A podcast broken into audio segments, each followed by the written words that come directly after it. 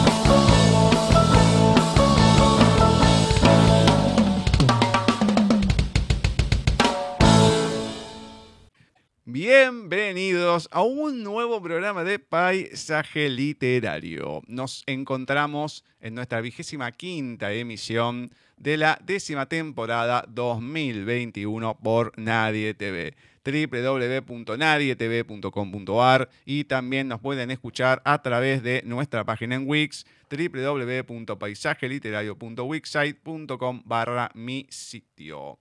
Un nuevo programa 21 de julio de 2021, en donde tenemos un programa súper, súper especial.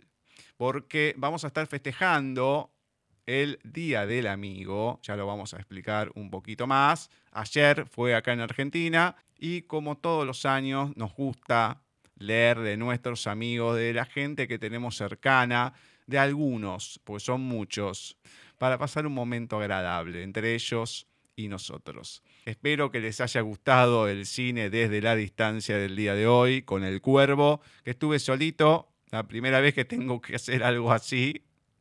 Espero que haya salido bien, por lo menos que se haya entendido y les haya gustado. Sobre todo eso contacto arroba nadietv.com.ar, tienen mail, Skype, Facebook de la radio, arroba nadietv en el Twitter, y si se quieren comunicar con nosotros, lo pueden hacer a través de paisaje literario arroba nadietv.com.ar, mail, con ese mismo correo nos agregan en el Skype, Gustavo Literario es nuestro perfil en Facebook, Paisaje Literario en nuestra fanpage, arroba Paisaje Literario en Twitter, arroba Paisaje Literario en Instagram y nuestra página en Wix, como ya se las mencioné, www.paisajeliterario.wixsite.com barra mi sitio. Y ahora sí, sin más dilación, vamos a pasar a presentar a nuestra amiga y meremérita profesora Cecilia Giorgio. Muy buenas tardes, noches, Ceci. ¿Cómo va todo por ahí? Hola, Gus. Buenas tardes, noches. Muy bien, muy bien, por suerte. Mm, bueno, me alegro, me alegro. Hoy día especial, todos los años, cercano al Día del Amigo, por lo menos acá en Argentina y en algunos otros países, dado a que el 20 de julio de 1969, si no me equivoco, fue cuando el hombre pisó la luna, supuestamente. Exactamente. Y no sé por qué, nunca entendí la relación, pero en Argentina, por ese motivo, se festeja el Día del Amigo. Así que fue ayer y hoy, en cierta manera, lo vamos a festejar. Como no puede ser de otra manera, leyendo de algunos amigos. Me parece muy bien. Mm, bueno, me encanta. No va a ser todo el programa. Hay un poquito de cada cosa. Pero vamos a, a tener esa esencia, por lo menos, en este programa. Si te parece, comenzamos, como siempre, con Flavia. Perfecto. Hola Cecilia y Gustavo, ¿cómo están? Espero que estén teniendo un muy buen día miércoles, un buen programa. Felices vacaciones para aquellos oyentes de paisaje literario que se encuentren de vacaciones. Bueno, espero que le estén pasando muy bien. Nosotros estamos encontrándonos en este segmento de los textos de oyentes en paisaje literario y en esta oportunidad con un texto de Ramón Reyes Pérez, titulado Atrapado. Aunque siempre procuraba huir de esos ambientes, el tren de la vida le arrastró hacia allí, y esa vez tuvo la desgracia de tropezar sin darse cuenta, cayendo dentro. Sencillamente lo engulló. Una vez en el fondo, sus manos se engancharon, sus dedos temblaban moviéndose sin sentido y las pupilas de sus ojos quedaron abiertas como platos. No pasaron ni cinco minutos y comenzó a habituarse a esa situación de tal manera que los destellos lo hipnotizaron y fue imposible escapar de ahí.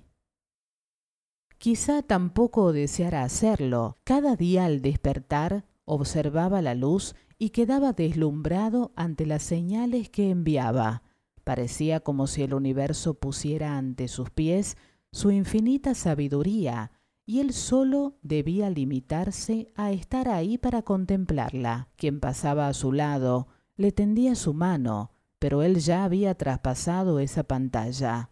Sin inmutarse, se encontraba inmerso en el oro, el zinc, la plata, a través del cristal líquido de la pantalla de un móvil. Ramón Reyes Pérez. Atrapado. Qué extraño, ¿no? De Ramón Reyes Pérez. Debe ser horrible sentirse atrapado de verdad, como dice el, texto, el poema, cayendo y sentirse engullido. Y también creo yo que debe ser muy complejo, esto sería físicamente comprobable, ¿no? El estar atrapado en algún lugar. Pero muchas veces creo que nos quedamos atrapados o en nuestra propia vida o en nuestros propios problemas. Me hizo pensar este texto en esas cosas, como sin querer nos metemos en esos agujeros y aunque veamos que nos tienden una mano, y bueno, no la podemos tomar cosas de la vida. A mucha gente le pasa eso. Algunos no pueden, otros no quieren, pero es cierto, cuando estás atrapado en algo, sea el motivo que fuera, porque puede ser desde, vamos a lo extremo, desde una secta o un celular, acá como en el final, es difícil, es difícil esa desconexión. Pero bueno, esperemos que se pueda encontrar la solución para el motivo que fuera y la persona que sea. Le agradecemos lógicamente a Ramón y a Fla por compartirnos este hermoso texto. ¿Y con qué continuamos? Oh, como dijiste al principio, con un amigo. Hmm. Un texto de Jorge Tarducci. Robusta y vital. A la distancia y en los albores de cada emotividad vibra una raíz, la robusta y vital raíz de una siempre longeva eternidad. Robusta y vital de Jorge Tarducci. Mm. Me encanta porque son muy breves sus textos, muy breves sus poemas, pero dicen mucho. Exactamente, me encanta, me encanta. Además, ah, tenemos una sorpresa para la semana que viene. Tenemos una sorpresa. Bueno, Hmm, veremos, veremos a ver qué, qué sale y cómo. Bueno, le mandamos, lógicamente, un abrazo gigante a Jorge y esperemos un día que lo podamos volver a tener en el programa. Hace mucho tiempo que estuvo, bueno, al final después quedó ahí, nunca más. Así que ansío ese momento. Exacto. Vamos a ir ahora con una amiga, una amiga que ya viene hace rato, todos los miércoles, la estamos leyendo y por supuesto es Blanca Márquez. En este caso, ¿quién tiene un amigo? Quien tiene un amigo tiene un tesoro. Marta lo sabía y cuidaba con esmero a Estela, como si fuera un cofre pirata lleno de doblones de oro sumergido bajo el mar como las historias que leía bajo las sábanas cuando mamá le apagaba la luz para dormir. Doblones como las monedas de chocolate, que a hurtadillas se escondía en la taquilla 108, que Estela adornaba con purpurina y unicornios. Una notita deseando los buenos días, una llamada cuando aquel mamarracho la había dejado por otra. Él se lo perdía. Marta se enorgullecía de todos esos detalles que la convertían en la mejor amiga, en una insustituible compañera de vida. Solo necesitaba que Estela se diera cuenta de una vez por todas, se percatara de su presencia y la saludara por primera vez.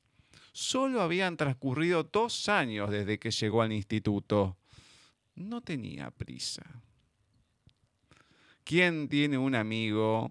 Blanca Márquez. Esta Blanca nos, nos deja perplejos siempre. ¿eh? Eh, hay que tener paciencia para llevar la amistad a veces.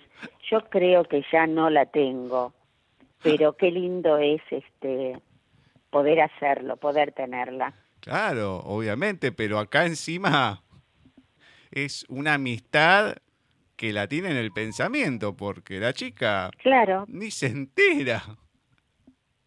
Es Y increíble bueno. porque te va llevando, te va llevando, te va llevando, y después, bueno, ojalá que en algún momento se dé cuenta, me presta atención, y Claro, podamos tener sí, esa sí, sí. amistad. Que eh, recién voy dos años, tengo tiempo. Uy, que es una cosa, pero durísima. por eso es como una, este, a ver, sí, el tiempo y la amistad es, es algo así. Yo lo tomé por lo menos así, ¿no es cierto? Siempre esa mirada Mm. particular de las cosas, Blanca. Bueno, obviamente Sí, sí, sí, agradecemos sí. Esperemos que haya tenido un buen día. Allá creo que no se festeja, pero nosotras, pero, Pero nosotros, bueno, le mandamos un Ah, beso enorme. obviamente, un besote enorme ahí para Blanca. Bueno, ahora vamos a ir con la que también está por aquellas tierras, Manina Molina, con el comerciante de emociones. Muy buenas tardes, noches, Molina. ¿Cómo va todo por ahí? Buenas tardes, noches, Gus, equipo, oyentes, ¿cómo andan? Por acá muy acalorados. Bueno, me alegro. Acá día de lluvia, frío, no un frío, ah, qué intenso, pero frío al fin, así que se nota, se nota la diferencia de los dos hemisferios en este momento. No lo dudo, no lo dudo. Hmm. Pregunta. Lo que no se nota es la diferencia en, en los capítulos, seguimos sumergidos en la oscuridad, ¿no? Eh, sí, sí, sí, digamos que es, es la misma línea este muchacho.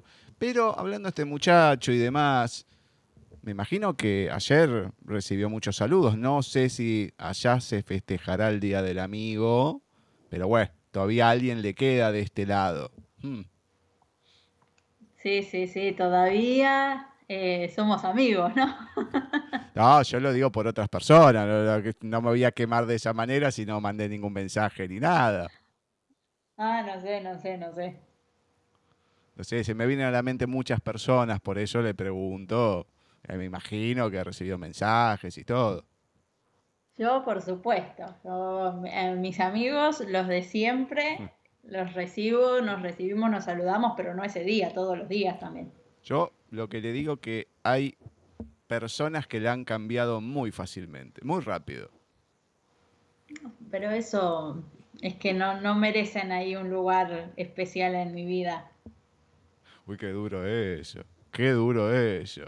Pero bueno, voy a dejarlo ahí. Voy a dejarlo ahí. La verdad es dura, la realidad también.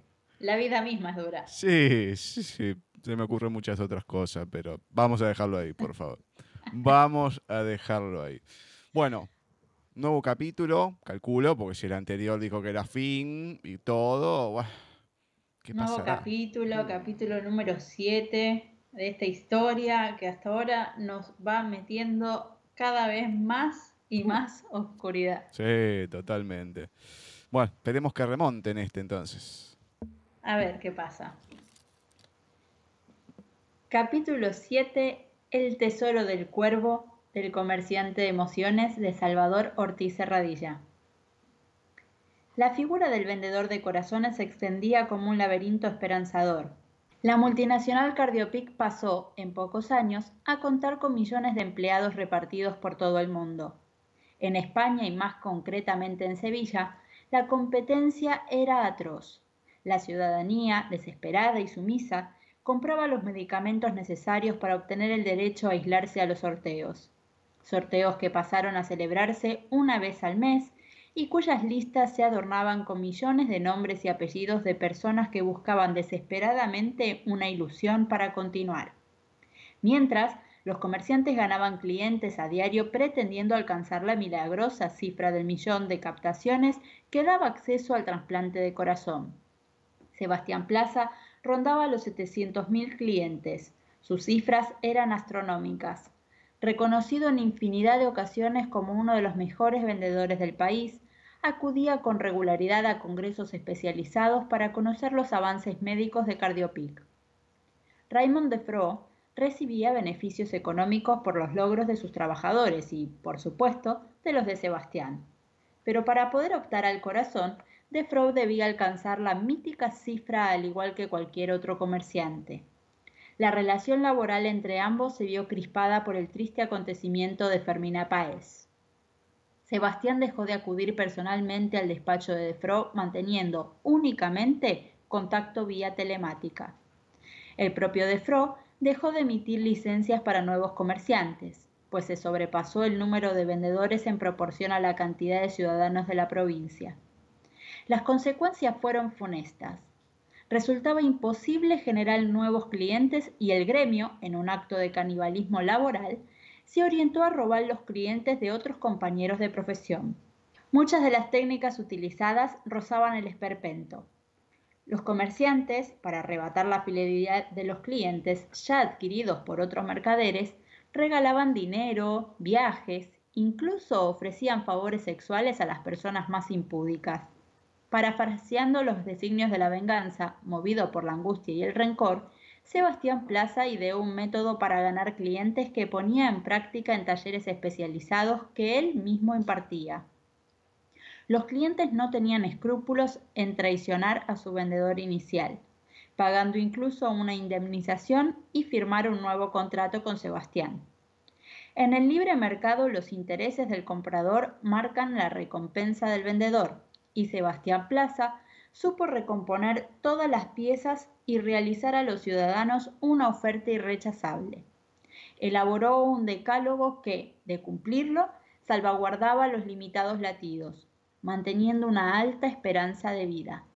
La primera norma, y la más importante, consistía en proporcionar la razón comercial por la que elaboró el decálogo, tomar las cápsulas que vendía diariamente. La segunda estaba vinculada a mantener estables los niveles de litio y cuidar la alimentación. Bloquear el significado de los sueños más incitadores precisaba el tercer decreto. El siguiente enseñaba a conseguir una respiración profunda, un estado de tranquilidad para hacer frente a situaciones de estrés. La norma número 5 consistía en recrear en la mente un cuarto oscuro donde solo tenía cabida el silencio, una habitación diáfana para apartarse de la cruda realidad y enterrar cualquier atisbo de remordimiento. La sexta regla del decálogo de Sebastián Plaza hacía especial hincapié en no ayudar a nadie bajo ningún concepto, no involucrarse ante las peticiones de los demás, eliminar casi por completo las relaciones sexuales y el ejercicio físico constituía la séptima norma. El sedentarismo obligado de la sociedad hizo que la obesidad se anclara en muchas mujeres, hombres, ancianos y niños. La octava pasaba por hacer un recuento de pulsaciones cada mes y, así, mantener un control sobre la inversión de latidos. Si un mes se habían consumido más de los estipulados, era necesario, al mes siguiente, aumentar la dosis de los medicamentos y no salir de casa, salvo para acudir al trabajo y así equilibrar la situación. La penúltima pauta iba dirigida al cumplimiento del toque de queda. Totalmente prohibido salir por la noche. Para finalizar, Sebastián Plaza sugería no llenar jamás el corazón de ningún tipo de afecto intenso, ilusión y devoción. El único anhelo permitido era imaginar una mañana donde la enfermedad no tuviera cabida. Los clientes acudían en masa a los talleres que impartía el comerciante. Muchas personas acudían a la ciudad, desde otros lugares de España, para formar parte de la agenda de Sebastián Plaza y poder acudir a sus terapias emocionales. Los meses fueron pasando y la codicia de Raymond Defro crecía en los presuntuosos resultados de su ahora rival. La envidia le corroía el sueño. Para cuando Sebastián superó el número de clientes obtenidos por su superior, ya rebasaba el medio siglo de edad. Su barba blanca, bien recortada y acicalada, junto con su maletín y levita, se habían convertido en su seña de identidad. Los talleres fueron imitados, pero nadie consiguió jamás igualar el entusiasmo de Sebastián Plaza, apodado el comerciante de emociones. Elisa Guzmán terminó la carrera de medicina ante la insistencia de su padre. Todas las semanas recibía cartas de Fabián Bastida y todas las semanas las echaba al fuego de la chimenea sin ni siquiera leer su contenido. El desgaste de pulsaciones seguía siendo su carga más pesada. Mientras estudió medicina, los profesores, conocedores de su dificultad, la trataron como una persona desamparada, igual que un animalito necesitado de ayuda que sangra por caer en un cepo. Recluida en casa, abandonó sus ilusiones por ser actriz y poco a poco su corazón fue quedándose vacío. El rostro de Fabián aparecía difuminado en el espejo de sus recuerdos.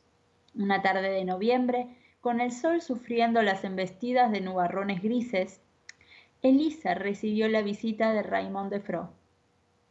Buenas tardes, Miss Guzmán, saludó cortésmente de Fro, alzando su sombrero de copa. Lo siento, señor de Fro, pero mi padre no está en casa. Imparte un taller en la iglesia del Valle. Puede encontrarlo allí. Lo sé muy bien. Querría hablar con usted, si no tiene inconveniente. Son temas personales son temas personales relacionados con el señor Plaza. No sé en qué puedo ayudarle. Puede llamarlo a su teléfono móvil más tarde. Tratándose de algo importante será lo más oportuno. Le aseguro que no es necesario. Daremos una vuelta por la ciudad. Le aseguro que se trata de un tema muy provechoso para usted. No me habría desplazado hasta su casa de no ser así. Tomaron el tranvía de la zona norte de Sevilla hasta la parada situada en el Prado de San Sebastián. La tarde olía a escarcha. Varios grupos de estudiantes salían y entraban del rectorado. El tráfico de automóviles era escaso. Tan solo unos coches tirados por caballos deambulaban por la zona con el sonido característico de los cascos golpeando contra el asfalto. Me consta que ha viajado mucho con el señor Plaza, dijo el comerciante. Es un buen hombre. No me cabe duda de que la trata como se merece. Prefiero no opinar sobre ese comentario. No conozco en absoluto a mi padre adoptivo. Sí puedo decirle que mi vida se está tornando tan oscura como la de él. De tal palo, tal astilla, apuntilló. Elisa Guzmán y Raymond de Fro atravesaron la avenida del Cid y accedieron a la Plaza de España por el paseo de Isabel la Católica. Las torres norte y sur parecían más altas que de costumbre debido al cielo rojizo del ocaso que se confundía con el color del ladrillo visto. El entorno semicircular de la plaza ofrecía una perspectiva grandiosa para los visitantes. El canal, cosido a sus orillas por cuatro puentes, parecía una lámina de plata. Caminaron con parsimonia llevando sus miradas hasta el interior de las hornacinas de los bancos provinciales, esperando encontrar algo que fuera motivo de conversación. El silencio era intenso y Elisa Guzmán no encontraba el momento adecuado para desaparecer de aquella surrealista e incómoda situación. Llegaron hasta la fuente situada en el centro de la plaza oval. El agua salpicaba los rostros de los turistas y un puñado de gorriones bebía con nerviosismo. ¿Participa usted en los sorteos mensuales? preguntó con amabilidad el señor Defro. ¿Quién no lo hace? Participo todos los meses y tomo las cápsulas pertinentes. A todos nos vendría bien un nuevo corazón, ¿no cree? A usted más que a nadie, sugirió con desdén. ¿A qué se refiere? Conmigo no tiene que ocultar nada. Conozco su situación. ¿Qué le ocurrió para que desperdiciara tantas pulsaciones, querida? Váyase al infierno, dijo Elisa mientras se alejaba. No lo tome a mal, señorita Guzmán. De eso precisamente quería hablar con usted. Puedo ayudarla. Nadie puede ayudarme, y aunque pudiera, no aceptaría su favor. Déjeme en paz. ¿Es que todo el mundo cree que soy un infeliz? Quizás lo sea, pero no necesito su limosna. ¿Really? Tengo entendido que usted está muy enamorada de un joven fotógrafo. Elisa suspiró y miró con quietud a su interlocutor. Es complicado corresponder un amor en sus circunstancias. Hay cosas más importantes en la vida que el amor. ¿De verdad cree lo que está diciendo? Yo tengo mi particular visión sobre el tema, pero no es momento de compartirla. Lo que cuenta es lo que usted necesita. Como sabrá, aquel comerciante que llegue al millón de clientes ganará, para cuando lo precise, un trasplante de corazón. ¿Quién puede llegar a semejante cifra? Eso es puro marketing, un bulo sin sentido. No del todo. Mis clientes se cuentan por cientos de miles. Con un poco de ayuda, dentro de unos años, podría alcanzar el millón de socios. Pues enhorabuena, señor Defro, dijo Elisa con indiferencia. Me considero un hombre de negocios que sabe recompensar a quien lo merece. Cambiaría su vida para siempre. ¿Qué? ¿Qué quiere decir? balbució la joven ante el inconcluso comentario. Con un corazón nuevo podrá hacer lo que quisiera sin limitar sus emociones. Quiere decir que Elisa era incapaz de articular palabra. El corazón sería para usted, eso sí, siempre que me ayude a conseguirlo. Sería un trato perfecto, ¿no cree? Creo que usted está jugando con mis emociones. ¿Qué ganaría usted si me entrega a mí el corazón? Mi vida es demasiado triste, querida. ¿Qué sentido tendría alargarla? Solo hay una cosa que me llenaría de orgullo, el reconocimiento. Listen to me, please. Cuando un comerciante cierra un trato con un cliente, se genera un contrato personal. A mi base de datos solo llegan los nombres y apellidos de los nuevos socios junto con una copia del documento de identidad. De esta forma, se contabilizan y el comerciante suma a un nuevo cliente y nuevas comisiones. Tendrá que perdonarme, pero no sé nada de contratos. No se preocupe, usted debe buscar esos contratos físicos y hacérmelo llegar. No hay prisa, los va sustrayendo poco a poco, semana a semana, incluso de mes en mes. Sebastián no debe percatarse de la situación, ¿me entendió? ¿Para qué quiere los contratos? No pretenderá... Bueno, haré un par de cambios y los clientes pasarán a ser de mi propiedad. De esa forma llegaré al millón de socios con toda seguridad. Yo tendré el reconocimiento a mi larga trayectoria empresarial. Dejaré una huella imborrable en la historia de la ciudad y usted tendrá su anhelado corazón. Y hasta aquí llegamos con la primera parte del capítulo número 7 del Comerciante de Emociones de Salvador Ortiz Serradilla.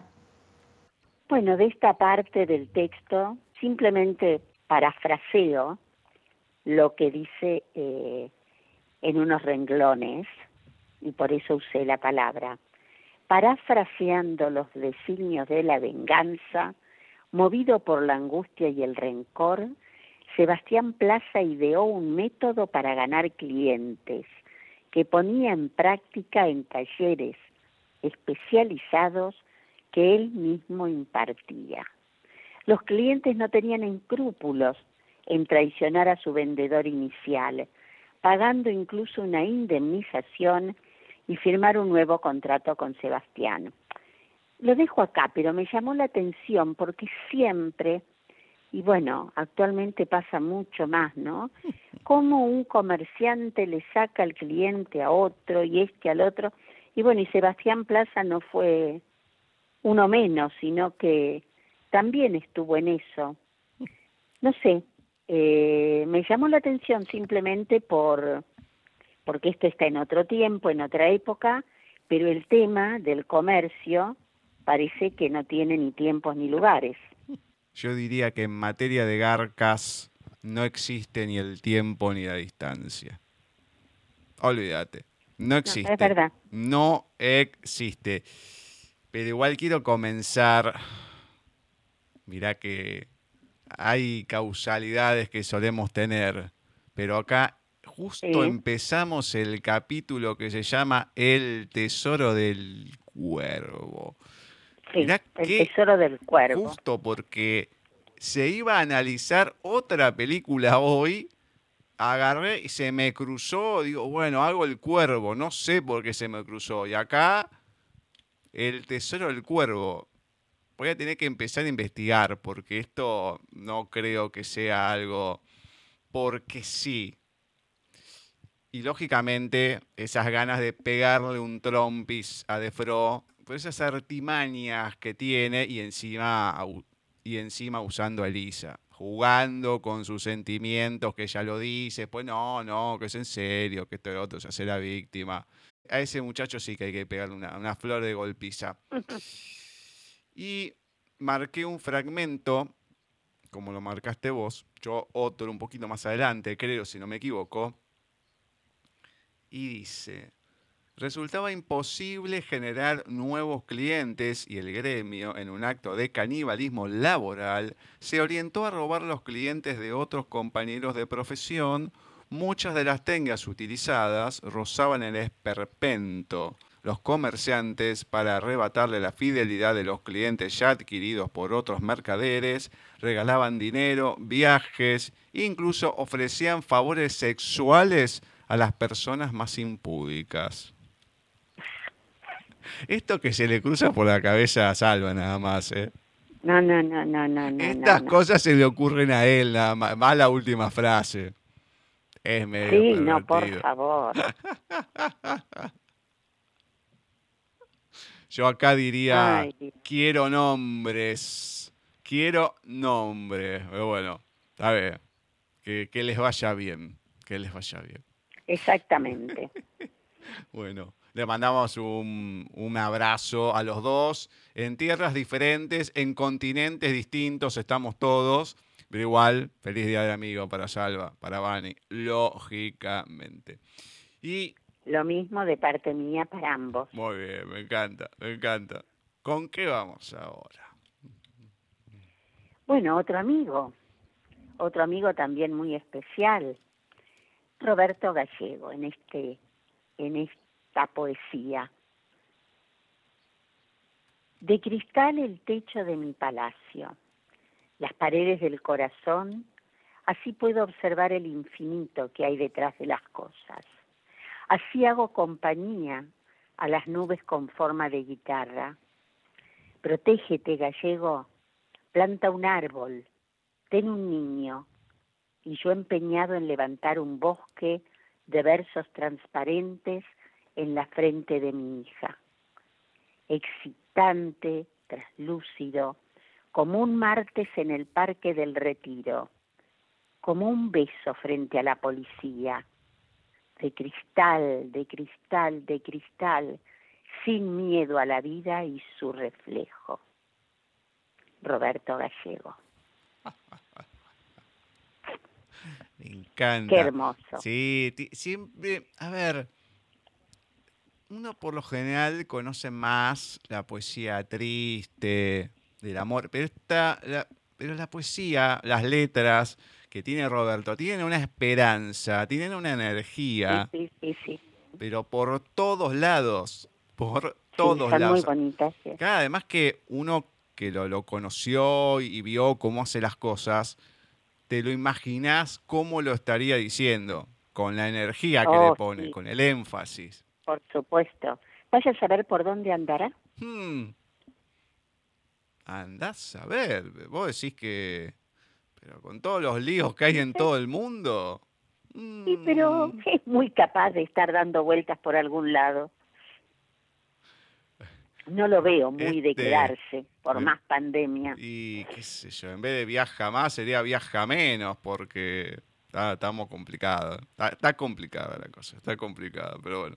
No dejamos de mandarle a él y a María un beso gigante. Esperemos que, que estén todos bien por ahí. Beso hermoso y grande. Vamos a compartir de otra amiga y en representación al colectivo malagueño de escritores, vamos a ir con un texto de Purificación García Díaz, Puri para los amigos, La raíz de la memoria. De vuelta a casa, marco el número de teléfono de mi marido sin respuesta. Esta vez está apagado. No puedo reprimir el sentimiento de rabia e impotencia. Me atrapa las piernas y sube hasta la médula, acelera mi corazón y llega hasta la cabeza en forma de sacudida, embarañando todo el pensamiento. Se me disparan los cinco sentidos y pierdo el equilibrio. No consigo seguir una línea recta con los pasos. Me tambaleo y tengo que sentarme en el malecón. La tarde es azul y naranja.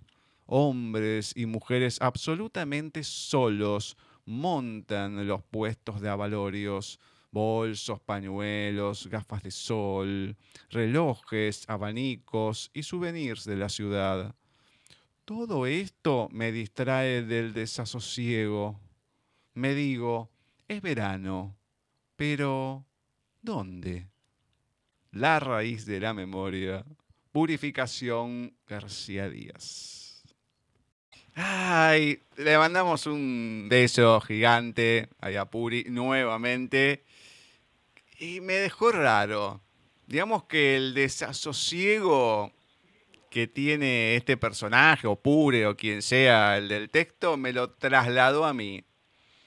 Entre tantas cosas, pero el final, porque me digo es verano, pero ¿dónde? O sea, pero Bueno, ya le vamos a preguntar a Puri. todo esto Porque, me bueno. distrae del desasosiego. Sí, la verdad que sí. A mí también me distrae. Vengo distraído hace tiempo. Este fin de semana, esta semana que pasó, ni les cuento con todo lo que tuve que armar de- del, del maldito cuervo. Pero otro que tambalearme. Yo me tambaleo con todas estas cosas, pero bueno. Me encanta, me encanta. Le mandamos un beso ahí a la hermosa Un de beso Puri. grande.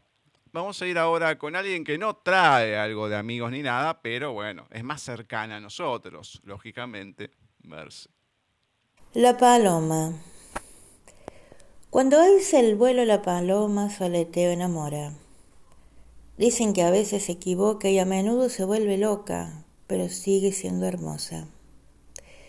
Paloma de pico de laurel, plumas blancas de la concordia, linda mirada color de miel, trina al alma del que odia sentada en su verde dosel. Trina, trina bella paloma, que todo el mundo te oiga. Tu trinar lo bueno asoma, en su palma tendrás la miga del sustento que a él le sobra. Gabriel Carreras. Em, Este fue para vos. Sí, sí, sí, por eso. Sí, ahí voy, Este ahí fue voy. para vos. Muy lindo la paloma, realmente. Esta se vuelve loca, pero sigue siendo hermosa. Yo no sé la tuya cómo será o cómo sería. No quiero pensarlo. Te dejo ahí, Gus, no digas nada. Eh, quédate con, con el poema tal cual es. Y listo. Los que nos siguen eh, cada miércoles saben por qué estamos hablando de esta forma referente a la paloma y a Gustavo. Así que lo dejamos ahí. No, no, no, no, pero vamos a mandarle un beso y a Marce. Espero que haya pasado un, un buen día del amigo, como se pueda, no importa. Por Pero sí, acá me, me volvió el desasosiego de Buri. Porque la poesía es linda encima, no voy a decir que no. Es bonita, ¿no? Es bonita, sí. Pero claramente, entre que no me llevo con las palomas y encima lo que viene después en el segundo bloque, creo que menos todavía, menos que menos. Pero bueno. Bueno, son causalidades una vez más. Sí, ponele, ponele. Bueno.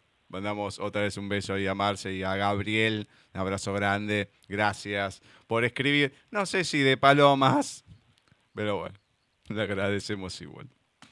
¿Con qué vamos ahora? Otra amiga, Estrella Cardona Gamio.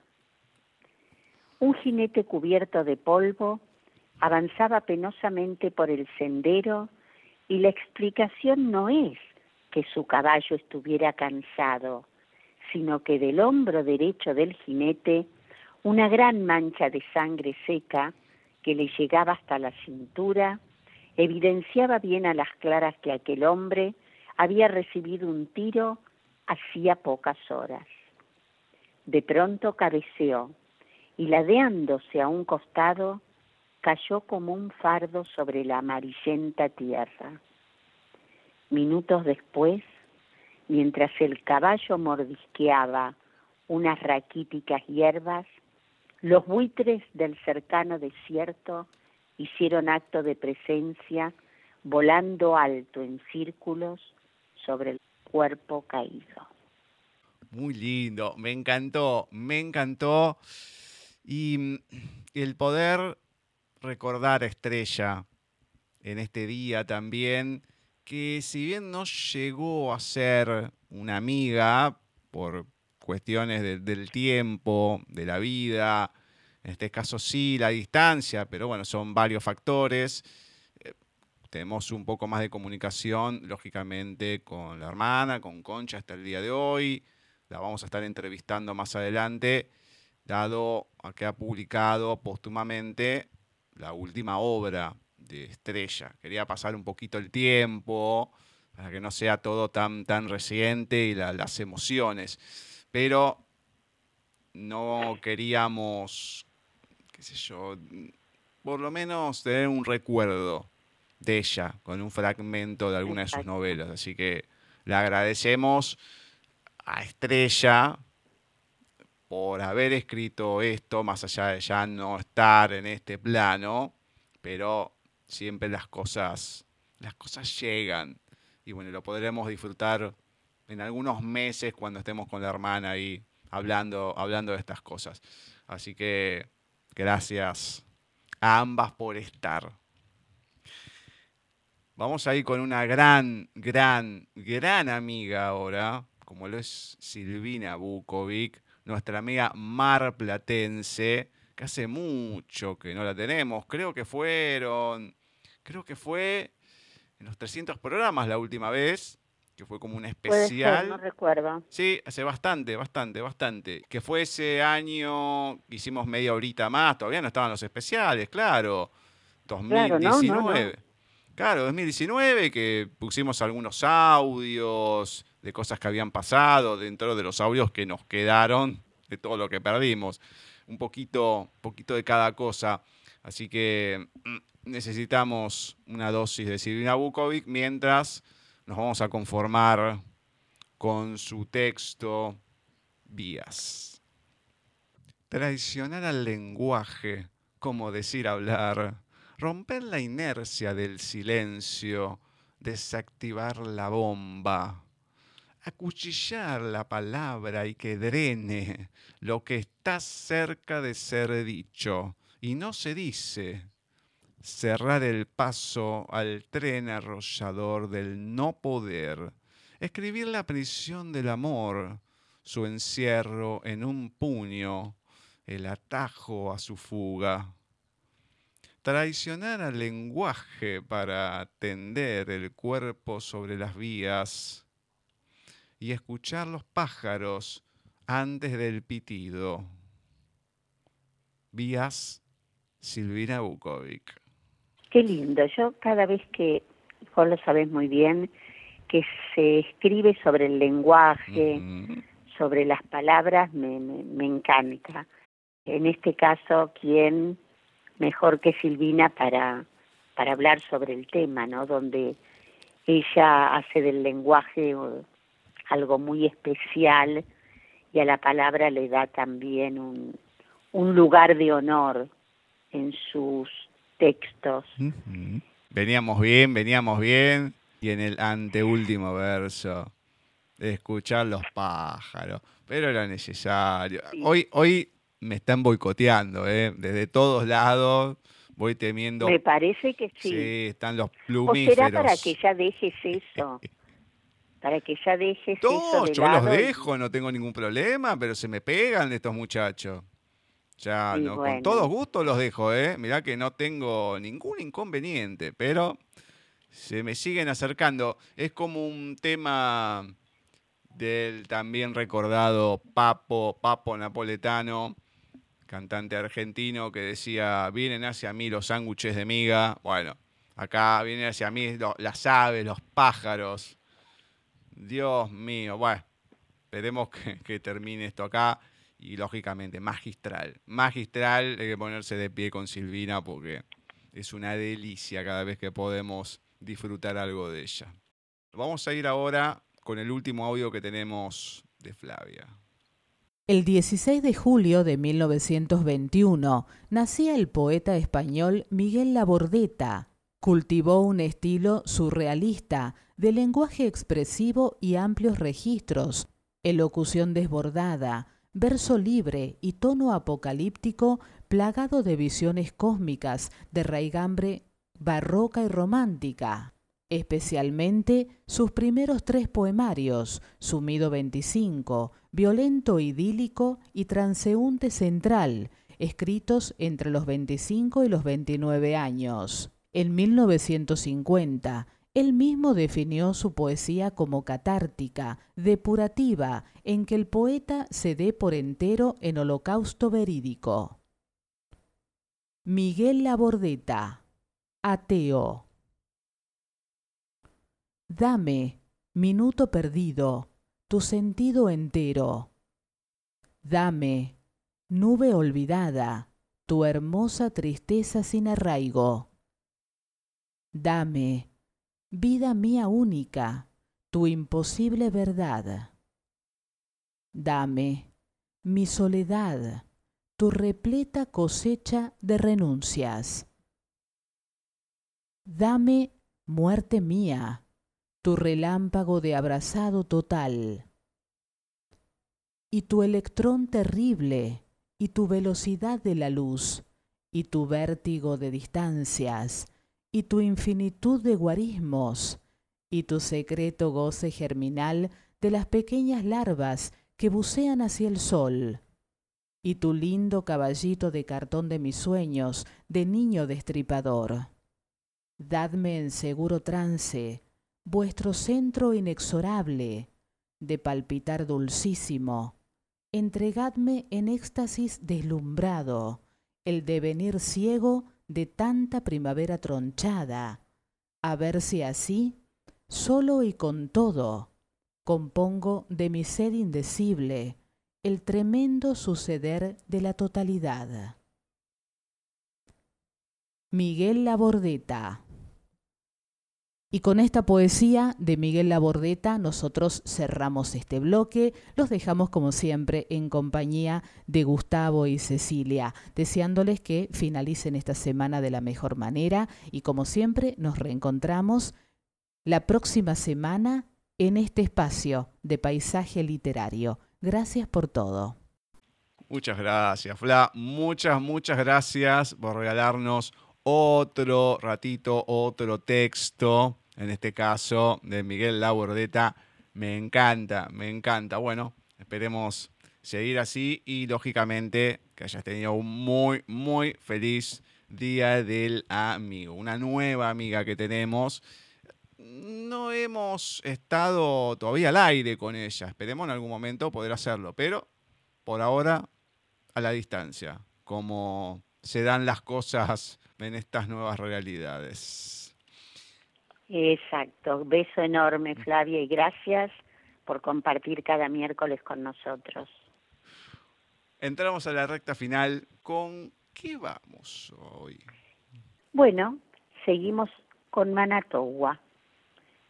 De vez en cuando quiero que te pierdas conmigo entre la oportunidad y las ganas, que siembres flores nuevas y prendas la constelación completa para que ilumine esa ilusión que compartimos juntos. De vez en cuando quiero que le sirves al viento y entre los ecos que deja el silencio de la madrugada, me encuentres, que te acurruques en la felicidad mientras la oportunidad te sostiene. Abre las puertas y las ventanas de tus sentidos para buscarme. Respira mi nombre y con su arrullo déjame la jaula de tu corazón abierto, sin dudas ni temores. De vez en cuando quiero que seas valiente, porque el amor es una cumbre con relojes que no se detienen. Manatowa. Mm. Muy bonito. Muy lindo, muy lindo. Me encanta, me encanta. Son todas personas que escriben de una manera todos diferentes, pero que me gusta. También que a lo mejor, porque uno les tiene otro tipo de cariño y demás, no sé, lógicamente no hemos leído de José Ángel Abad, pero la semana pasada tuvimos una sobredosis entre la lectura tuya lo que, y el audio de él, bueno, lo, dejamos pasar por una cuestión de, de, tiempo solamente. Pero me gusta. Pero le mandamos un beso gigante. Sí, no, pero eso está totalmente descartado. Hay que mandárselo y, es así, lógicamente, a todos los demás. Hay muchos, si me los pongo a nombrar, bueno, más allá de Víctor Frías, de Cristóbal ahí del colectivo, Sebastián Zampati, que hace mucho, mucho que no leemos nada de él también, nuestro amigo ahí de Tandil, que nos tuvimos en los primeros tiempos, a Kiko, bueno, tenemos un montón que si empezamos a nombrar, lógicamente no terminamos, pero los saludos ahí y el cariño siempre, siempre, siempre está. ahora vamos a ir con el último audio que tenemos de una persona que pudimos entrevistar, que le tenemos aprecio también, que es Singulolo. Poesía 45 de Loca Cósmica y otros viajes. Le preguntó cómo estaba. Tocando fondo, le contestó. Y él le dijo, ojalá pase pronto. No, no quiero que pase pronto. Quiero estar acá el tiempo necesario para haber entendido la razón, el tiempo necesario para encontrar no lo que siempre busqué, sino esa pequeña respuesta para dar un salto más y que la vida me lleve a donde sea, pero habiendo crecido un poco. Si me escapo del fondo cada vez que caigo, entonces me condenaría a siempre volver y no está en mis planes. Es solo el lugar al que uno va cuando el mundo se traba, le respondió. Entonces yo te abrazo hasta que saltes. Singololo. Muchas gracias, Vani. Lógicamente, un beso enorme ahí a Cintia también. Ah, esperar lo que sea necesario. Y es así, para poder salir de las cosas pero encima el querer quedarse para aprender.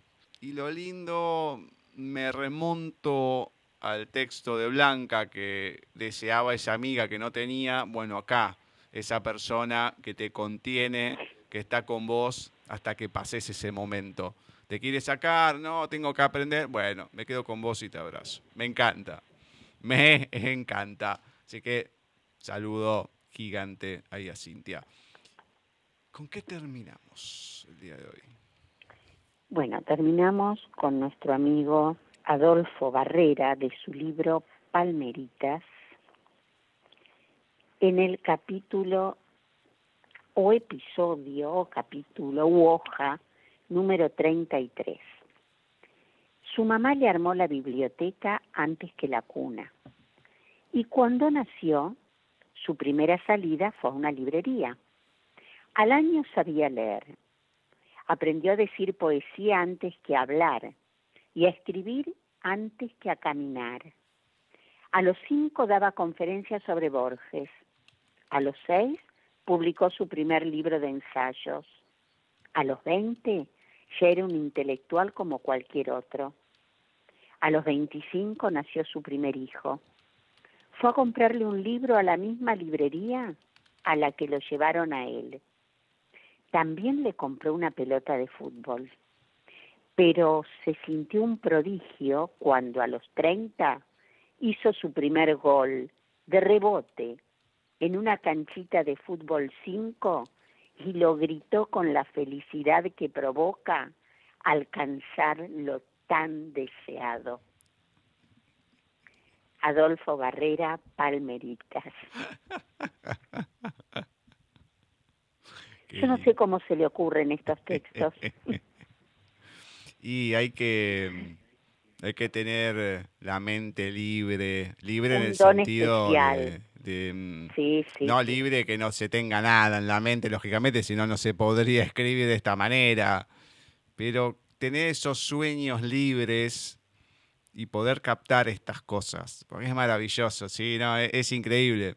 No, más allá que no suelo escribir hace muchos años, pero poder tener esta capacidad es, no, no, es, es estupendo. Y lo bueno es que lo podemos disfrutar. Eso es Obviamente. lo más lindo, lógicamente. Ya lo creo, No, hermoso, hermoso. Le mandamos un abrazo gigante ahí Adolfo, cerrando este bloque de lecturas dedicado ahí a los amigos. En el segundo bloque vamos a tener a un escritor más que internacional. Creo que nunca hemos tenido a un estadounidense, me parece, sí gente que viva en Estados Unidos, pero en este caso, Ediciones Russer ha publicado una novela que fue lanzada en su idioma original, en inglés, en el 2012, que se llama Gripe Aviar y que da escalofríos porque habla de todo lo que empezó a pasar el año pasado. La pandemia, cómo manejarse, es un poco más dinámica la historia que lo que pasó realmente. Pero es escalofriante. Lo vamos a hablar con su autor, C.S. Alexander, seudónimo de Peter Shaw.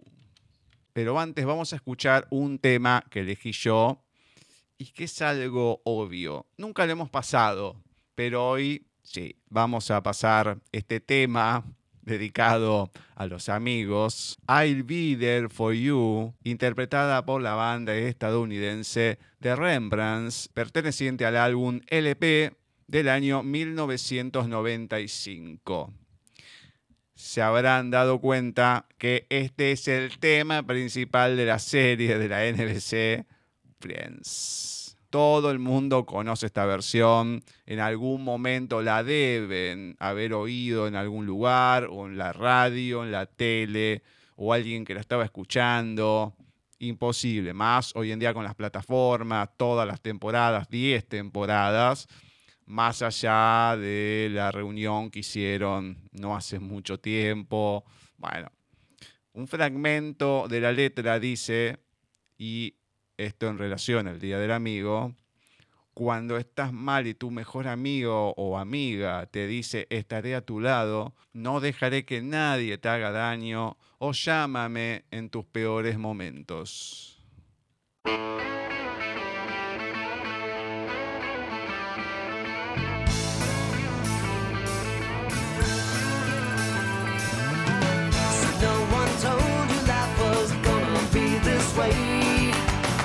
job's a joke you broke.